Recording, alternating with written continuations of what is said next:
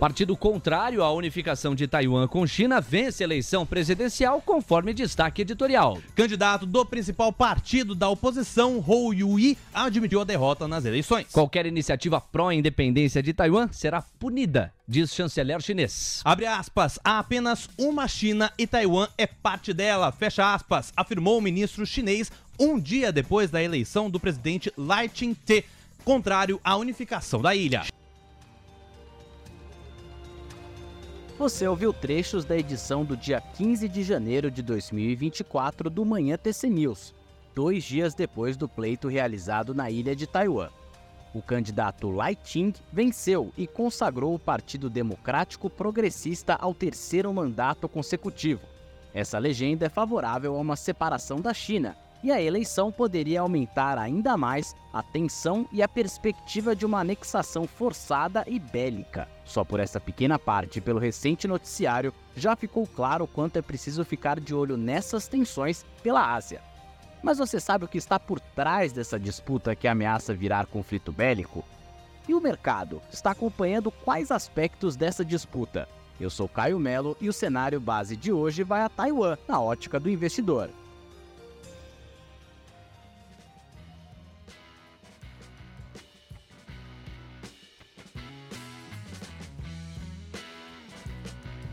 Antes de tudo, Taiwan é um país?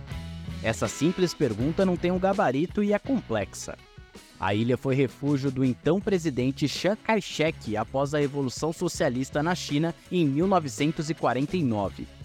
Kai-shek comandou um processo de autonomia do território, mas isso nunca foi reconhecido pela China, que prefere classificar a situação como separatismo e considera Taiwan como parte de seu território. Alexandre Coelho, doutor em Relações Internacionais e especialista da Observa China, nos ajuda a entender melhor esse conflito. O contexto das relações entre China e Taiwan é profundamente marcado pela história e pela política. Historicamente, após a Guerra Civil em 49, o governo do Kuomintang, eh, liderado por Chiang Kai-shek, refugiou-se em Taiwan enquanto o Partido, o Partido Comunista Chinês estabeleceu a República Popular da China no continente. Desde então, Taiwan tem mantido um governo separado, mas a China considera Taiwan como uma província renegada, rebelde. Para a China, trata-se de uma guerra civil que começou na década de 40 e continua até hoje. O fato da economia chinesa, a segunda maior do mundo, ser monitorada é autoexplicativo. Mas e Taiwan? Qual a importância para o mercado? Bem, para além do fato de que um confronto armado poderia aumentar tensões globais e o risco de uma guerra generalizada, Taiwan controla hoje mais de 80% da produção mundial de chips e semicondutores. As tensões estão exacerbadas agora, é verdade, mas em um passado recente já se viu conflito explicitado. Por exemplo, quando Nancy Pelosi, então presidente da Câmara dos Representantes, visitou Taiwan mas qual o problema disso? Bem, o governo chinês se opõe a qualquer contato das autoridades de Taiwan com outros países. Para se ter uma ideia, somente 13 países e o Vaticano reconhecem Taiwan como um país soberano. E os Estados Unidos não estão entre esses 13 países.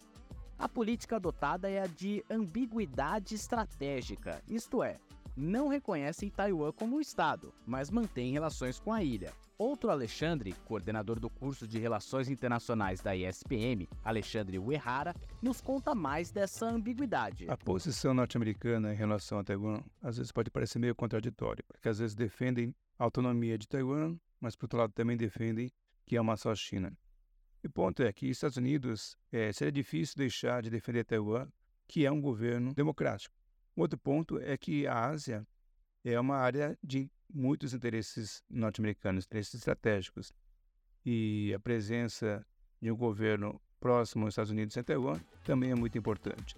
Entendimentos difusos sobre a soberania de um território, ameaças e exercícios militares nas fronteiras, declarações ambíguas de chefes de Estado, principais países de olho e prometendo retaliações, esse roteiro caberia em Taiwan, mas também na Ucrânia, antes de ser invadida pela Rússia. Faz sentido para as relações internacionais essa comparação? Na minha opinião, são situações bastante diferentes. No caso da China e Taiwan, existe já um maior consenso de considerar é, Taiwan como parte da China, é, um só país, ainda que haja governos distintos e uma certa autonomia de Taiwan em relação ao governo chinês. Já no caso da Rússia e Ucrânia, a situação é bem diferente, porque são governos reconhecidamente independentes. Né? Existe o governo de Moscou, existe o governo de Kiev, e a ação russa sobre a Ucrânia foi uma invasão de um território que é soberano, que tem o um governo próprio, e nesse sentido uma violação direta do direito internacional. Viu só como é complexa a relação? Com perdão do trocadilho, mas o cenário base não é a anexação de Taiwan pela China no curto prazo, mas é um fator a ser muito observado. A China segue resiliente, tendo crescido 5,2% em 2023, apesar da desaceleração, mas nitidamente dá sinais de necessidades de maiores estímulos à economia, por meio de pacotes ou mesmo afrouxamento monetário. O importantíssimo setor imobiliário se mostra em crise também. Tudo isso importa e impacta na liquidez e preço de commodities, como minério de ferro. A alta ou baixa demanda da China por produtos brasileiros é fundamental para a nossa economia. 2024 está só começando. O Cenário Base é um podcast produzido pela TC News. A nossa missão é destrinchar os assuntos mais relevantes do Brasil e do mundo e que podem impactar a sua vida e os seus investimentos. Se você quiser ouvir outros episódios, é só procurar por Cenário Base no TC Station ou nas plataformas de podcast.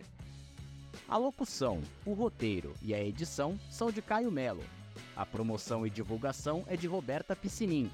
A supervisão é de Gabriel Medina e Vinícius Custódio. Muito obrigado e até a próxima edição.